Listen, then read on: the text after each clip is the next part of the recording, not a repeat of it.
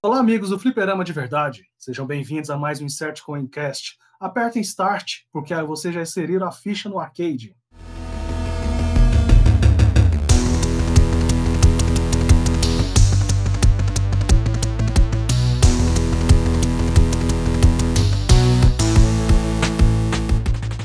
Eu sou Henrique Espíndola e coleciono até caneta Bic vazia. Eu sou o Copa e a resposta padrão para tudo é depende do produto. Eu sou o Danilo e eu não abro mão dos meus games físicos, não. Oi, eu sou a Aldinha e se tratando de games é só falar bora que nós bora. No episódio de hoje traremos um assunto que nos fará decidir em ter o que gostamos por meio físico ou meio digital. E nessa missão trouxemos a Aldo do Elas no Game para ajudar a gente. Então prepare suas fichas porque a fila do próximo já está grande.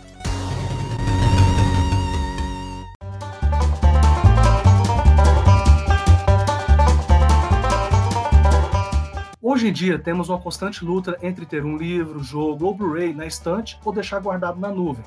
Mas cada opção te leva a situações diferentes, como por exemplo, ter mais espaço para guardar suas coisas, ou ter uma internet boa para poder baixar os seus arquivos na hora que quiser. Então, nessa missão, vamos começar pelos nossos queridos livros. Sobre eles, vamos falar sobre eles ter eles fisicamente ou digital. Ter eles folheando as páginas ou no Kindle, celular, tablet ou no seu notebook. Eu mesmo adoro tirar meu livro do plástico e dar aquela cheirada nele, pra tipo aquele cheirinho de novo. Cara, é uma sensação muito gostosa.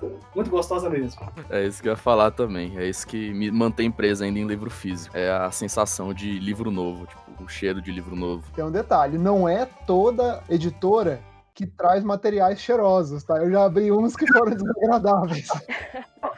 Uma coisa que muita gente também não entende é que o papel ele é conservado e tratado de formas diferentes. Então, muitas vezes, na hora que o livro é publicado, dependendo do tipo de papel que foi usado, isso também reflete no cheiro. Tem livro que fica vários meses na estante ali da livraria sem ser vendido, e na hora que ele é retirado, ele tem aquele cheiro de mais velho ainda, porque não pegou umidade, ele tá em bom estado, não foi tão folheado. Então, assim, tem muita coisa que faz o produto físico ter todo esse ritual de abrir, cheirar, sentir as folhas lisinhas, a cor dele ali naquele tom meio bege, dependendo da cor do papel. É uma nova qualidade de ácaro, né?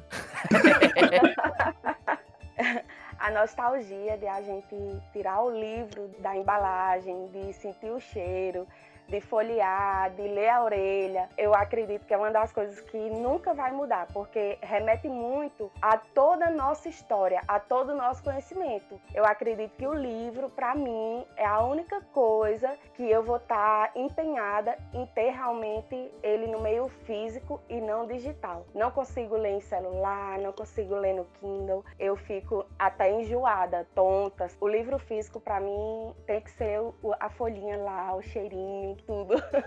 Esse negócio, igual das páginas que o Danilo falou, da qualidade da, da impressão, eu vim aprender com a minha esposa. O livro de folha amarela, ele normalmente é mais caro que o livro de folha branca. Explica isso para os meus livros de design. É por conta da leitura. Tem alguns tons de papel que eles não cansam tanto a vista. Então a pessoa pode ler mais e ficar mais tempo consumindo o livro, sem ter que fazer grandes pausas. Exato, a página amarela ela não reflete tanto a luz no seu olho, então não cansa tanto. Olhando para minha estante agora, isso da cor do papel realmente faz algum sentido, porque eu tenho uns tijolos ainda aí que estão no plástico e todos eles são amarelados. Então, realmente deve fazer algum sentido. O bicho com quase 600 páginas é, realmente tem que ser menos cansativo, né? Não dá para ser diferente. É por isso que o Kindle, ele tem toda uma tela com iluminação bem diferente, porque a tela de um computador, a tela de um celular, ela reflete muita luz e cansa muito rápido. E por isso que o Kindle, ele é uma alternativa. Ele é mais de uso corriqueiro do que de uso específico. Por exemplo, você vai para o trabalho, você vai levar o seu livro de 600 páginas, ou você prefere colocar um Kindle e colocar ali jornais, revistas e o seu livro de 600 páginas? É mais por esse aspecto que o, a parte digital tem crescido tanto e barateado até o custo dos livros, inclusive. Eu te respondo isso daí facilmente. Você vai pro trabalho de carro, de ônibus, de metrô, bom, enfim. Exatamente. Dependendo do local onde você tá, você não vai tirar um Kindle da mochila ou do bolso. Você não vai querer arriscar ficar sem ele. Já o livro, o camarada vai olhar assim, é, não, vamos passar adiante. Vai ver o tijolo, entendeu? Vai dizer, não, não, deixa pra lá. Bem, meus amigos, agora sobre os filmes, desenhos, animes e séries, onde está ocorrendo o crescimento das plataformas de streaming. O que, que é melhor? A gente correr atrás de comprar aquela coleção nossa ou continuar assistindo pelo Amazon Prime, Netflix, agora que o mês que vem tá vindo o Disney Plus, o HBO Max, como que a gente pode distribuir essa parte de streaming para DVD ou Blu-ray? Eu nunca fui adicionar material desse tipo, né, em mídia física. Então, assim, para mim, o serviço de streaming é maravilhoso, é mão na roda.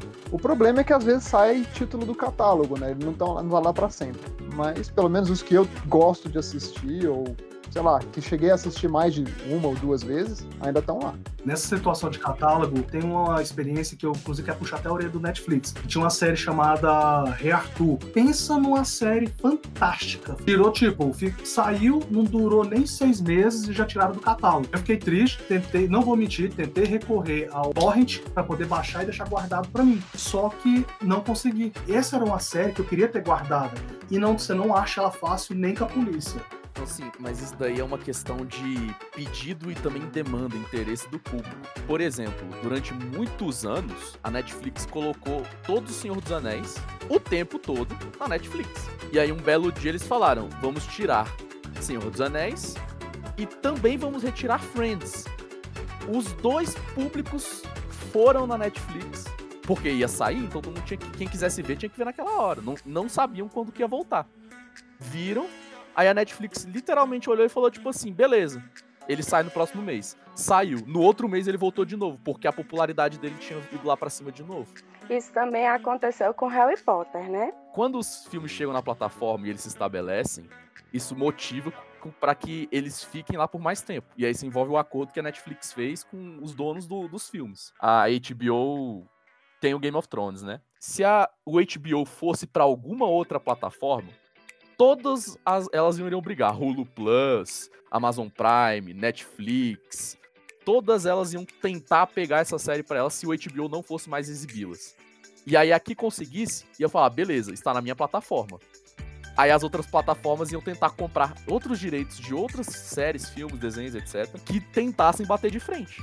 E isso ocasionasse a saída de uma plataforma e fosse para outra. E aí tem essa rotatividade toda na indústria. E uma coisa que acontece muito, às vezes sai de uma plataforma, mas entra na outra.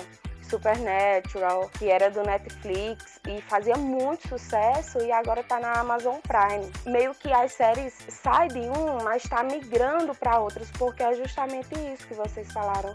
É a questão de quem comprou, período do contrato. É ruim pra gente que a gente fica assinando aqui, ali, ali, ali, mas a gente está em um mundo que a gente vai depender de, desse tipo de assinatura, desse tipo de dependência de streaming em relação geral. Mas aí entra a parte que eu gosto do meu estilo. Por exemplo, eu também acompanho Supernatural, só que eu compro o Blu-ray para poder assistir. Então, por exemplo, eu tô parado na nona temporada, eu vou esperar baratear para comprar um Blu-ray da décima. Eu sei que terminaram a série na décima quarta temporada.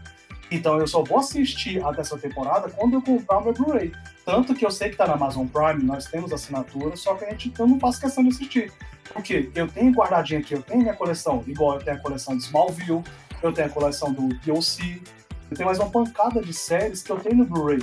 Inclusive até Lost, Game of Thrones. Eu, tô, eu e minha esposa estamos parados na, na, quinta temporada, estamos esperando baratear a sexta para poder comprar e assistir. A gente não está assistindo em outra plataforma e nem baixamos para poder assistir. Temos curiosidade? Sim. Só que, tipo, hora que sai a promoção, a gente vai lá e compra e faz aquela maratona e assiste. Então a gente tem aquele acesso, por exemplo, não dependemos da internet para poder assistir, não dependemos de, tipo, ah, tá disponível no catálogo da, da Amazon, Netflix, que seja. Não, não dependemos. Está guardadinho aqui na minha estante, inclusive faz parte da minha coleção e tá lá para quando eu quiser assistir, na hora que eu quiser assistir, tá disponível. Tanto que se algum amigo meu quiser emprestado, eu vou fazer um tipo um checklist perfil do cara para ver se eu posso emprestar. Mas eu gosto de ter isso no, na minha estante lá para quando eu quero assistir meus favoritos. Vamos dizer, assim, os meus favoritos está guardadinho ali. Eu achando que eu tinha problema. Não, essa questão do. Essa é uma coisa que você levantou, Henrique, e que é justamente o meu maior motivo de eu ainda ficar preso a coisas físicas. Que é ser dono do que eu comprei. Tipo, o disco é meu, o que está dentro dele é meu, e nada vai me impedir de assistir o que não meu aparelho quebrar. Tem um DVD de um filme, saiu do catálogo? Não importa, eu já tenho o filme. Coloco no DVD, coloco no Blu-ray Player, saca? No PlayStation 3 até para assistir, ou no PS 4 e vejo, sem nenhum problema. A questão do mundo digital para mim é que, por ele oferecer as coisas mais barato, ele é mais atrativo para pessoas que têm tempo para poder consumir boa parte disso. Então, tipo assim, tem gente que maratona Netflix e fica sem saber o que vai assistir, porque já assistiu tanta coisa. E aí eles precisam dessa rotatividade de conteúdos para que eles continuem na plataforma. Enquanto que eu, eu vou ver esses conteúdos novos e aqueles que eu amar de paixão, eu vou comprar uma cópia física. Eu vou tentar ter uma cópia física daquilo, porque eu serei o dono daquele produto. E por mais que a mídia física ela possa degradar com o tempo, arranhar o CD, etc, pela lei brasileira, se você tem uma cópia do original, você pode sim piratear o seu próprio produto, porque você já é dono dele originalmente. Você já comprou ele, você está fazendo um backup dele. É o útil ao agradável. O problema disso, vou pegar muito CD meu que depois de um tempo não vai ler nada, não vai funcionar nada. E aí eu vou ter que dar um jeito. Comprar uma versão mais nova, que seria o mais fácil. Chegar nesse meio aí da pirataria até, só que não é bem pirataria, para poder manter o acesso ao meu produto. Saca? Tipo, não vou Olha, poder ter uma nostalgia da infância quando eu quiser, é, saca? Infelizmente, é um risco que a gente corre, entendeu? Até porque as mídias também evoluem, né? Hoje em dia Exato. você não vê mais é, CD tocando. Muito difícil você encontrar. Né? Então, o que a gente achava que era guardar em CD era a melhor opção, Sim. o CD já morreu há muito tempo, já passamos pela época do DVD, já passamos, estamos chegando ao fim, eu acho, da época do Blu-ray, né? Então, quer dizer, hoje é uma coisa meio complicada. Não dá para você garantir isso os CDs ficaram muito tempo vivos na indústria automobilística por conta do, do CD do carro, que tinha como você colocar CD além de MP3. Hoje em dia é quase que inexistente entrada de CD em carro. É tudo via MP3. Um, via USB. É, USB no caso, tipo. É, você compra ali o quê? Um pendrive por 25 reais, de 2 GB ali, tipo, até menos que isso, até 18 reais de 2 GB. Coloca ali no mínimo umas 300 músicas saca? Isso brincar muito mais do que isso, e você escuta toda a sua discografia. Você faz backup das coisas, pro caso de se alguma coisa for perdida ou der errado, você tenha um backup daquilo, para você não perder o acesso àquilo ou o conteúdo daquilo.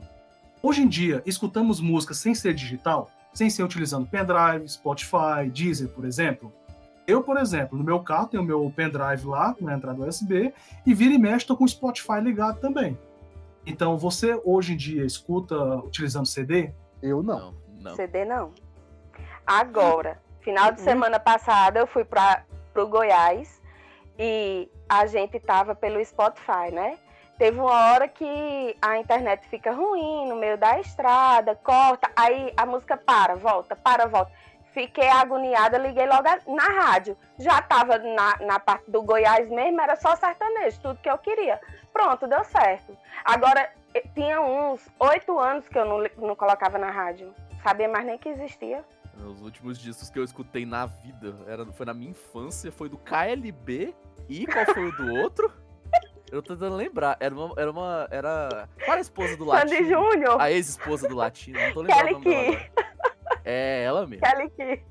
Exatamente, da Kelly Key. Foram os últimos CDs que eu toquei na vida. Tipo assim, nem lembro do que, que eu escutei neles. Nem sei se eles estão por aqui em casa. Deve estar tá um esqueleto deles por aqui em casa. Mas assim, Rick, música, pra mim. Henrique, socorro, Rick. A gente foi. Um exorcismo aqui, cara. Não, meu filho, você não tem noção. Eu tô querendo logo empurrar. Eu quero falar de Linkin Park, quero falar de Metallica, Iron Maiden. E, tipo, ai, que pertence.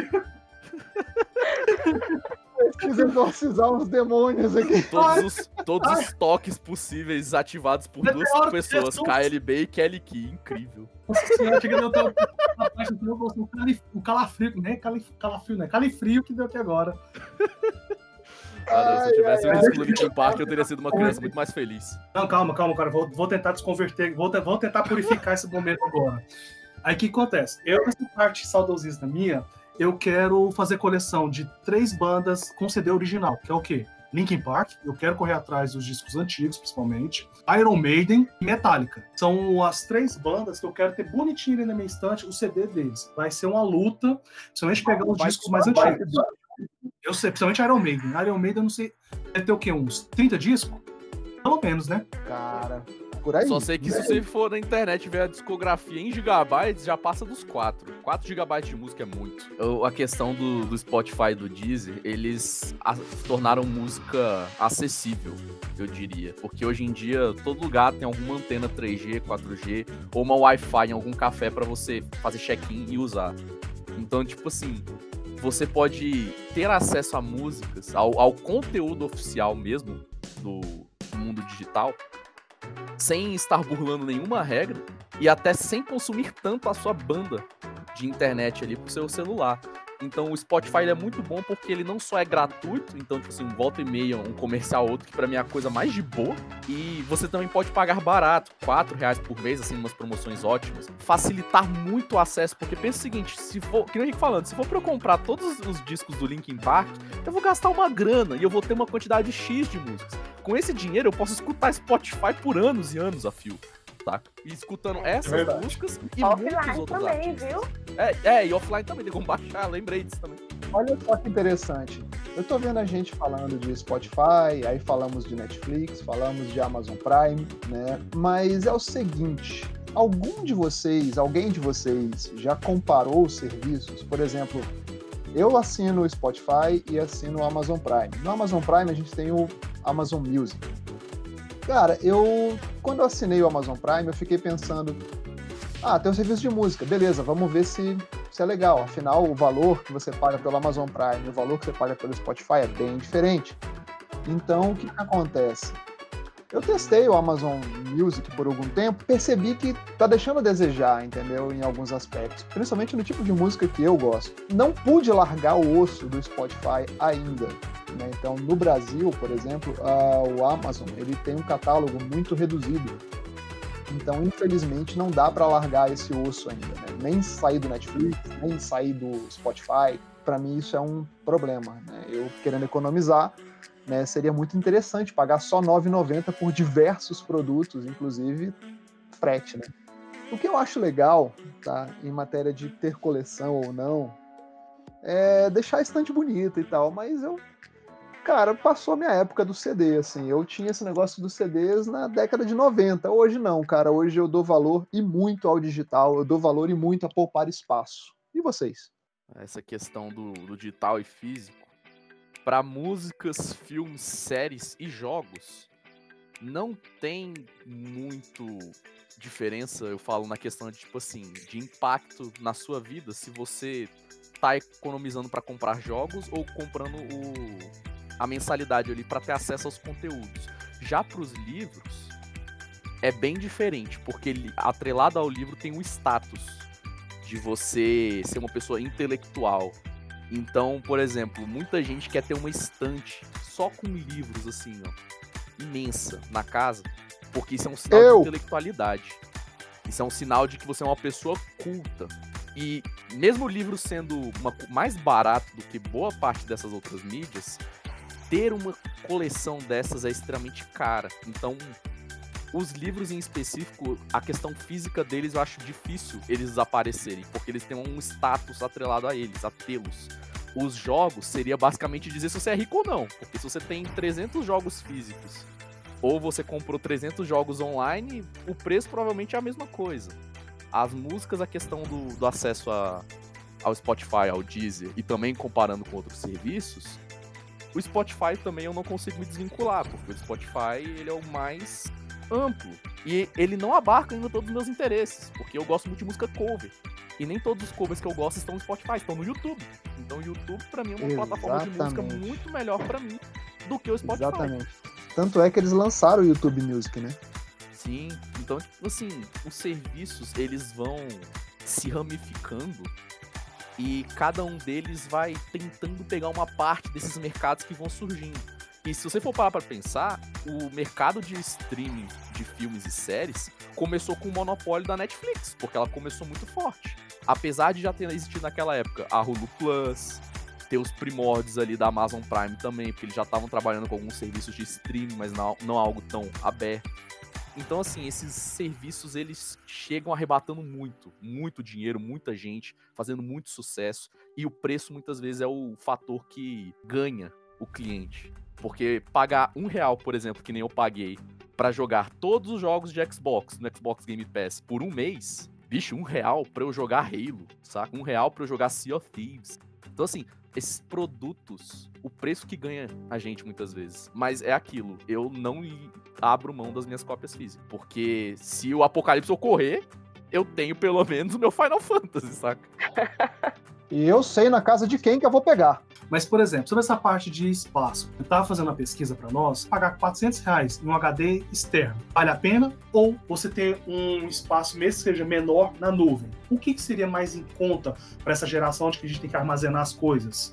Em questão de espaço físico, a, a, o digital totalmente ganha. Que é preferível você ter quatro HDs e aquilo ali fazer com que você libere um metro quadrado de espaço na sua casa, de filmes, jogos, músicas, discos no caso, do que você ter isso tudo e precisar de espaço. Além de ter que fazer toda a questão da limpeza, manutenção, para o produto não estragar. Então, assim, essa questão física, infelizmente eu concordo. O digital é, é o mais amigável. Mas aí você prefere, por exemplo, o HD externo ou salvar, por exemplo, no Google Drive? O que você acha mais pertinente para nós hoje em dia, principalmente nos arquivos digitais? para uma pessoa que eu diria comum, que trabalha, sai, vai pra rua, vai pra casa de amiga, etc., a nuvem é mais interessante. Porque a nuvem é acesso instantâneo se você tiver um computador. Você tá jogando RPG, RPG com seus amigos, você tem o seu e-book salvo na nuvem. É mais fácil você abrir no computador do seu amigo a sua conta na nuvem e pegar esse e-book e vocês utilizarem ele na hora, do que você ter que ir em casa pegar um livro, ou do que você ter que até levar um HD dependendo de como é o setup do pessoal. Então, assim, a nuvem é muito mais interessante nesse aspecto. Mas a nuvem vem com um problema de é um espaço que eles te dão. Às vezes, até pagando, você consegue expandir essa quantidade de espaço. Mas no momento, eles dão a entender que é infinito. E é isso é uma coisa que eu não gosto porque não é infinito. Ainda mais se tiver algum problema nos servidores, o que é meio impossível, mas assim, se ocorrer e tiver uma perda de dados, tá lá, mas você não tem acesso. Então, assim, ter tudo isso muito bem organizado também. Principalmente com relação à segurança sua conta.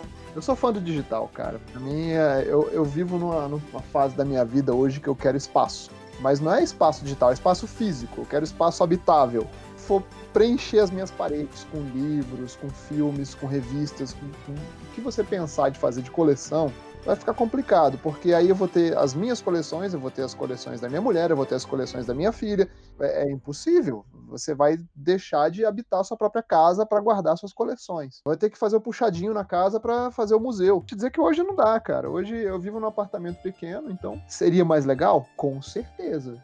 É, é, bonito você ver aquela estante cheia de coisas legais e mimos, mas hoje em dia. É uma satisfação tão grande. Sim, com certeza.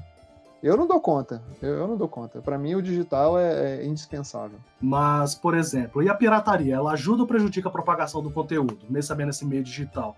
Porque quem na cadeia do produto tem o maior prejuízo? As produtoras, desenvolvedores, criadores ou revendedores.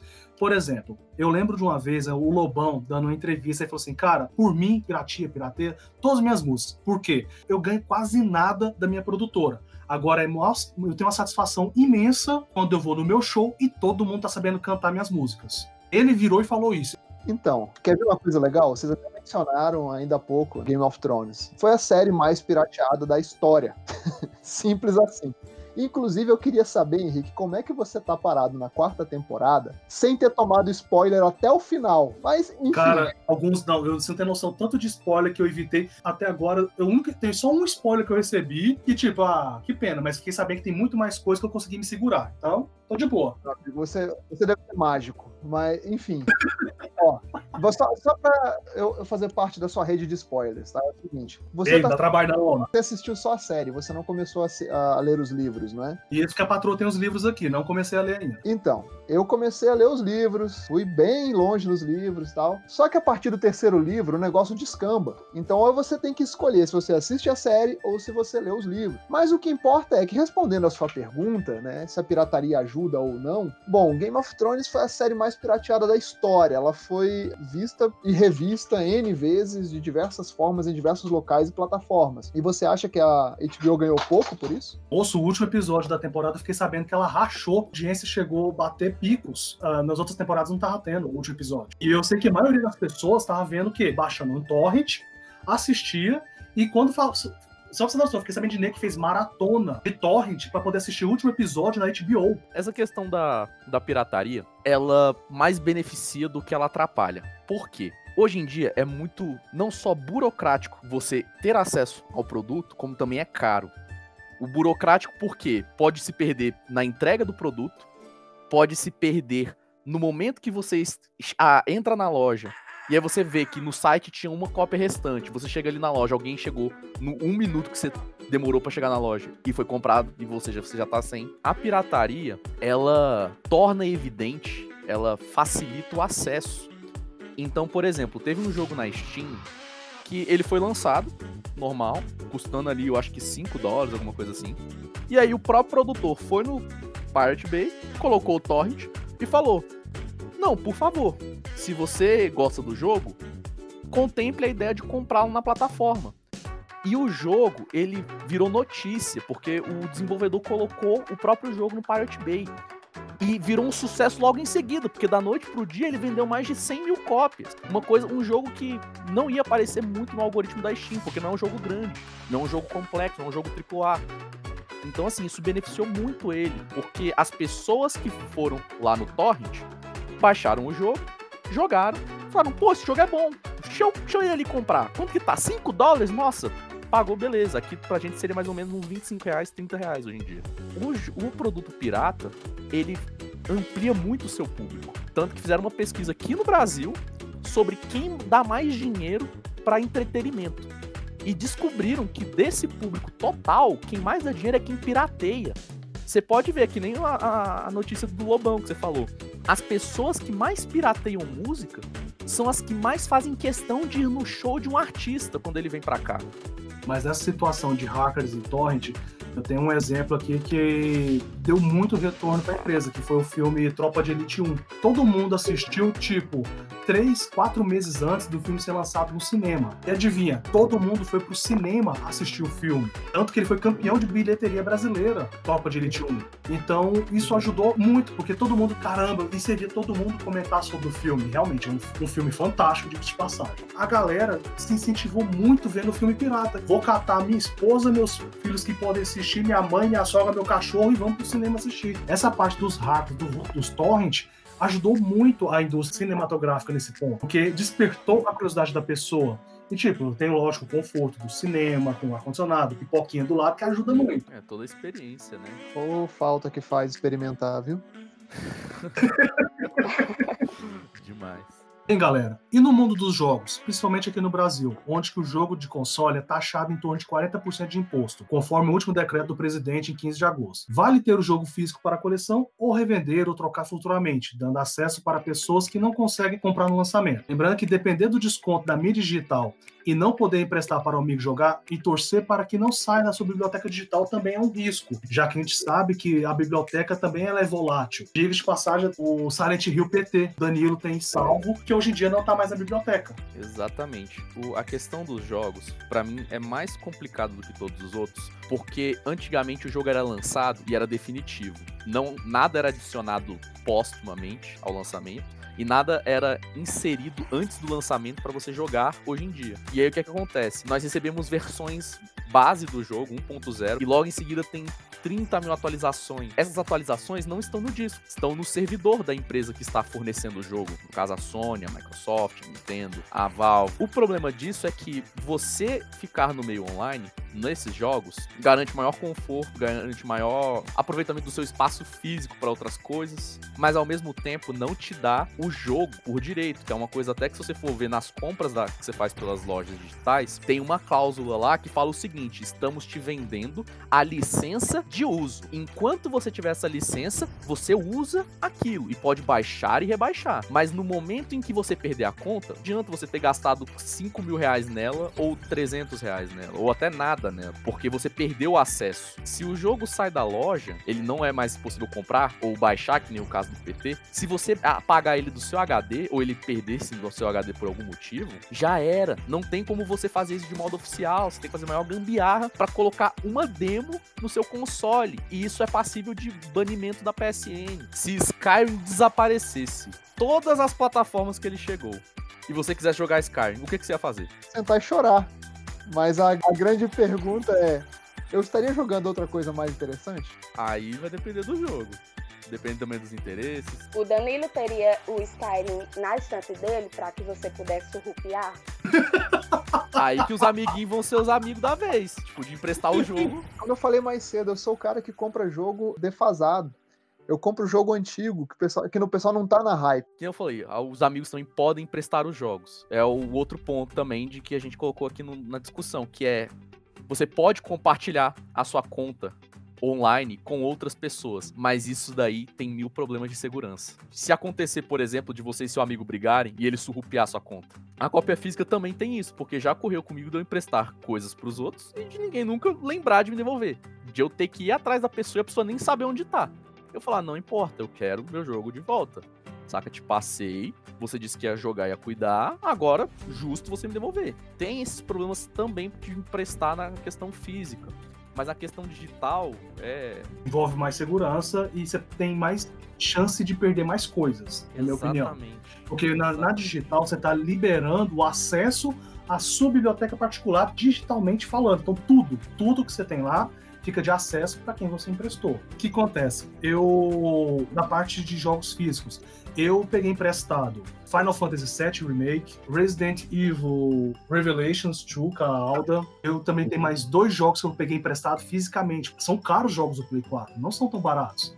E ao mesmo tempo, quando vieram aqui em casa, pegaram os jogos meus do Play 3 emprestado e, tipo, assim a gente vai jogando.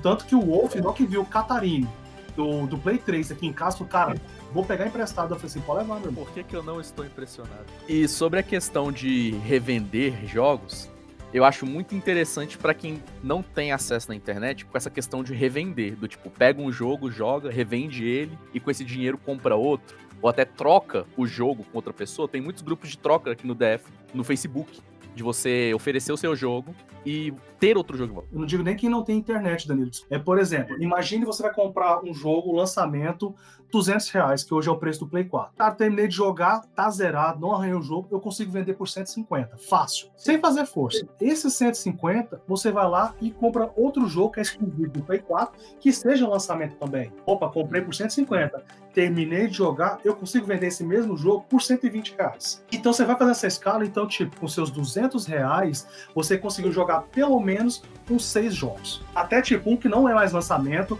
vamos dizer assim, igual eu tô jogando agora Assassin's Creed Unity, que foi o primeiro Assassin's Creed que lançou no Play 4. Você compra ele por 40 reais. Pois é, mas aí entra um detalhe, né? A gente tá entrando na, na era do console sem drive físico. Opção de sem drive. Pois é, então é aquela história, você vai amarrar sua diversão a uma plataforma exclusiva digital ou você vai se dar a opção de escolha por só 3 mil reais a mais ou 2 mil reais a mais? Eu vou na opção, tipo, eu quero tanto mídia digital quanto física, eu quero ir nos dois, porque igual falei do, quando eu peguei emprestado o Final Fantasy VII Remake, eu mais, uma, mais dois amigos, a gente fala assim, ah, bora rachar esse jogo? Tem que a gente divide um pouquinho, quando terminar vai para outro jogo, empresta para o outro e assim por diante. Quem quiser fazer, assim, eu quero ter um jogo físico, aí eu pago o restante da diferença. Então, eu acredito que a mídia física te dá mais possibilidades, uma integração social maior, porque você pode, com mais pessoas, ter mais, mais acesso a isso. A gente está caminhando época agora em que os jogos vão custar até 350 reais, né? Os novos. Misericórdia. Então, assim, vocês acham que em algum momento a gente vai voltar a ver aquele fenômeno das locadoras de jogos? Eu acredito que, se for bem estruturado, pode voltar sim as locadoras de jogos. Porque antigamente, lembra que jogo de Super Nintendo, na época, era caríssimo e não era todo mundo que tinha condições de comprar? É, Acho que. Isso que eu, eu, eu acredito na possibilidade das locadoras voltarem. Então, lá em João Pessoa, tinha uma locadora de jogos. Inclusive, eu locava tanto que quando ia sair um lançamento, ele já deixava reservado para mim. Aqui eu procurei muito no início, não encontrei aqui é, perto de onde eu moro, mas esses dias, já no período da pandemia, eu vi uma locadora de jogos aqui em Águas Claras. Eles deixam, eles buscam com horário marcado.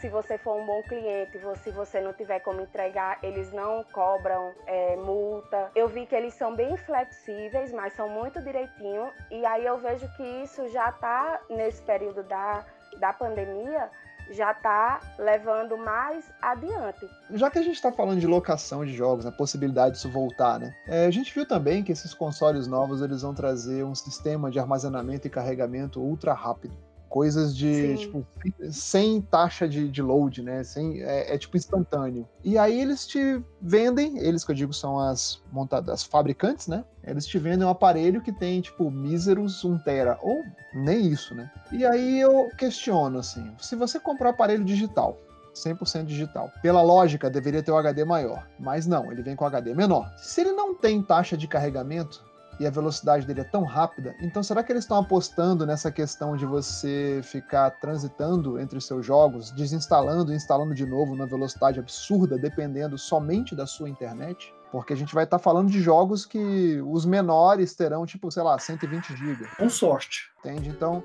Será que é nisso que os caras estão apostando? Não, eu diria que não. Porque se fosse assim, eles não permitiriam expansão do espaço que você já tem. Então, por exemplo, o, Play, o Xbox, ele tem dois armazenamentos. Ele tem o SSD, que é o que vai rodar os seus jogos, e ele tem o HD. O que, que a Microsoft deu a entender com isso? Os jogos que você não quer excluir, mas não está jogando, você manda pro HD. E no momento que você quiser, você só os transfere pro SSD caso haja espaço. Enquanto que os jogos que você está jogando estarão no SSD e farão essa rotação com HD quando chegar a hora de jogar um jogo novo ou coisa do tipo. Mas, meus amigos, hoje em dia é possível e viável ser um colecionador nos dias de hoje? Se sim, qual das mídias mais favoráveis ou preferível? Sim, eu acho que é totalmente plausível. Ainda mais se você for um colecionador de jogos antigos, porque existem não só muitas iniciativas de troca, como também tem o próprio troca-jogo. Isso é mais formas de se adquirir um jogo antigo e via preços mais acessíveis. Então é sim possível ser um, colecionador, mas é aquele negócio. Existem níveis de raridade em uma coleção. Quanto mais raro, em teoria, mais caro. Quanto menos cópias daquele jogo estiverem no, no mercado, mais caro aquilo tende a ficar. Play 3, o Assassin's Creed, eu tenho todos em mídia física. O, o Unity, que foi praticamente o meu primeiro do Play 4, eu tenho mídia digital, no, no caso tá em digital. Só que assim que eu ver tá vendendo o físico, eu vou comprar. Porque eu quero ter todos os bonitinhos de Assassin's Creed, então vai estar tá aqui guardado pra eu lembrar. Ah, eu gosto muito de Assassin's Creed, cara. Gente, vocês já pensaram como os nossos filhos vão ser felizes? Olha a herança que a gente tá deixando para eles. Quando Não, sério. Quando em sã consciência, seja físico ou digital, a gente poderia imaginar que nossos pais iriam deixar uma conta que daqui a pouco a nossa, nossas contas digitais já valem uma fortuna. Essa questão dos meus jogos, eu vou, vou ter que sentar no final da minha vida, na hora de escrever meu testamento e pensar, velho, qual amigo meu que não vai morrer nos próximos 10 anos pra eu deixar isso aqui? Mas sabe o que é interessante? As coisas tomaram um valor totalmente inesperado, né? Antigamente você pensava assim, nós estamos num, num momento de evolução, de mudança de tecnologia, né? Isso sempre teve presente na, na história de, do mundo. Né? Só que eu lembro de quando eu era moleque, você tinha que escolher entre comprar uma casa ou uma linha telefônica. Sim, hoje, linha telefônica é literalmente o troco do pão. Então tinha gente que vivia de alugar a linha telefônica.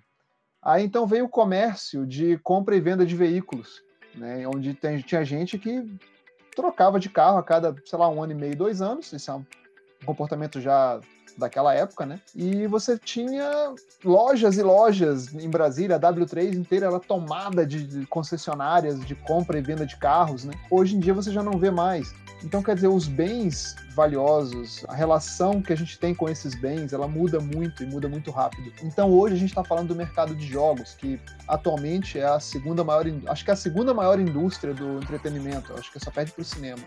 Se já não já passou. Até passou. Exatamente, eu acho que já passou. Mas, mas em questão de prestígio, o cinema é muito mais prestigiado. Com certeza, mas a indústria de jogos ela movimenta tudo, né? Absolutamente tudo.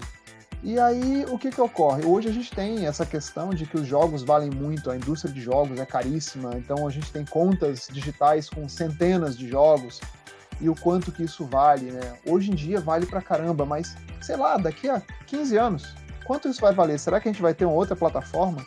Será que vai ser de outro jeito? Talvez até lá até descubra uma forma de armazenagem tão estúpida que tire até a questão de ter um HD físico ou não. Tipo, você tem isso e você já tem mais espaço do que você poderia pedir. Eu tenho medo de filmes antigos como Johnny Mnemonic e jogos recentes como Cyberpunk 2077 se tornarem o nosso futuro, né? literalmente nossos filhos, né?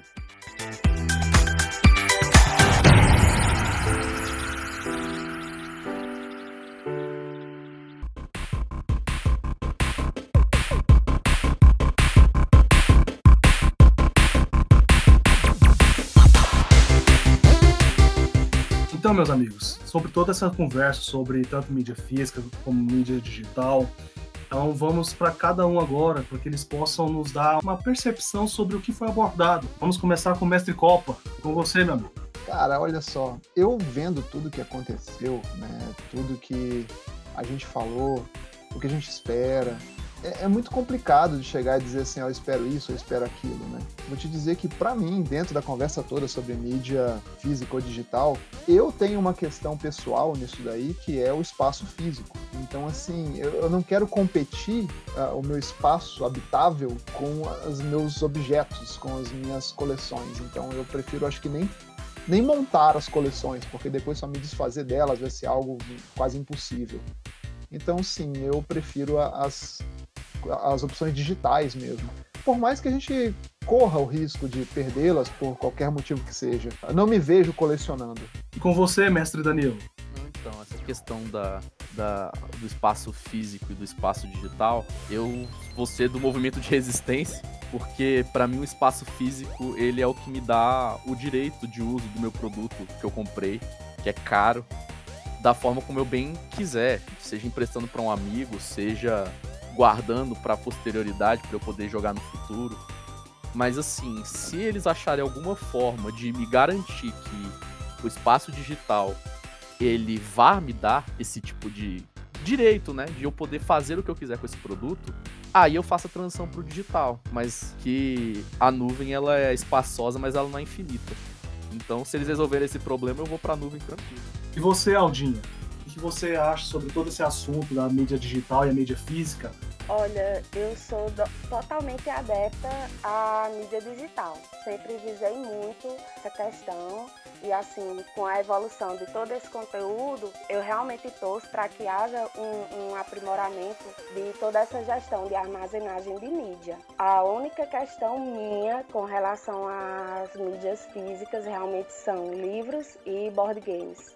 O resto, eu realmente torço que tenham muitas inovações e que esse futuro que a gente fala achando que vai ser tão distante e está aí do outro lado da, do dia, ele chegue o quanto antes. Bem, eu espero muito que quanto mais durar, eu ficarei mais feliz, porque eu sou um colecionador. Não é só caçador de troféu também, mas gosto muito das minhas coleções. Tanto que eu tenho minhas HQs, eu tenho revistas de detonados antigas que eu quero deixar bonitinha, guardar para quando meus filhos forem ver. Assim, caramba, pai, você tem isso? Eu falei, tenho. e tá aqui. Mas eu tenho uma coleção muito grande, fora de DVDs e Blu-rays também, de jogos que eu comecei realmente a colecionar a partir do Play 3. Então, eu tenho minha coleção. E uma coleção que eu também estou começando a ter é de board games. Coisa fantástica também para a gente poder se divertir. Bem, amigos, estamos chegando já ao final do nosso episódio. Infelizmente, esse também não tem como a gente fazer a nossa avaliação clássica. Então, vamos finalizar com a Aldinha, com elas do game. Moça, fala um pouquinho de você, fala do seu projeto, fala o que você apronta. Então, como a gente já passou aí, eu sou a Aldinha, é, eu sou diretora de marketing digital, atualmente estou trabalhando na área mas já streamei por um tempo aí, fui streamer profissional.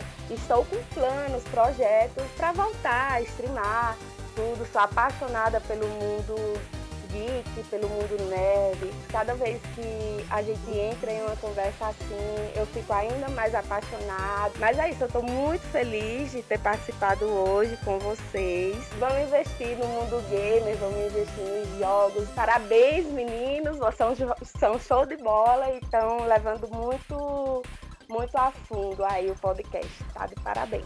Obrigado, moça. Opa, com você, meu amigo. Opa, Então, falando um pouquinho da gente aqui, né, ou de mim no caso, sou o Kleiner, eu faço parte aí da galera do design aqui dentro do Fliperama de Verdade. Se eu pudesse deixar uma indicação para vocês, né, sobre esse papo todo de mídias digitais e físicas, bom, físicas livros e HQs. Não tem, não tem igual, tá? Não dá para comparar. Agora, em matéria de digital, já que a gente está às vésperas aí do grande lançamento de jogo que é o Baldur's Gate 3, joguem o Baldur's Gate 1 e 2, galera. Vocês conseguem encontrá-los em plataformas digitais, como a GOG, como a Epic ou a própria Steam. Então, joguem esses dois aí, se, se interem da história e aí vocês vão cair pro Baldur's Gate 3, sabendo tudo que tá rolando.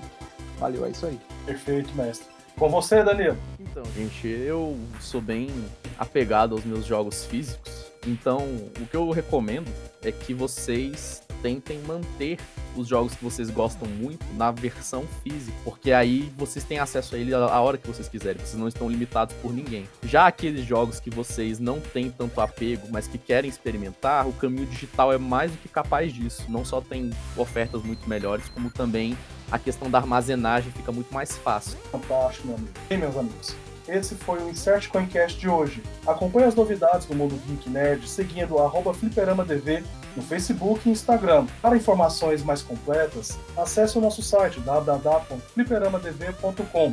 Obrigados a todos os ouvintes e até o nosso próximo encontro. Valeu!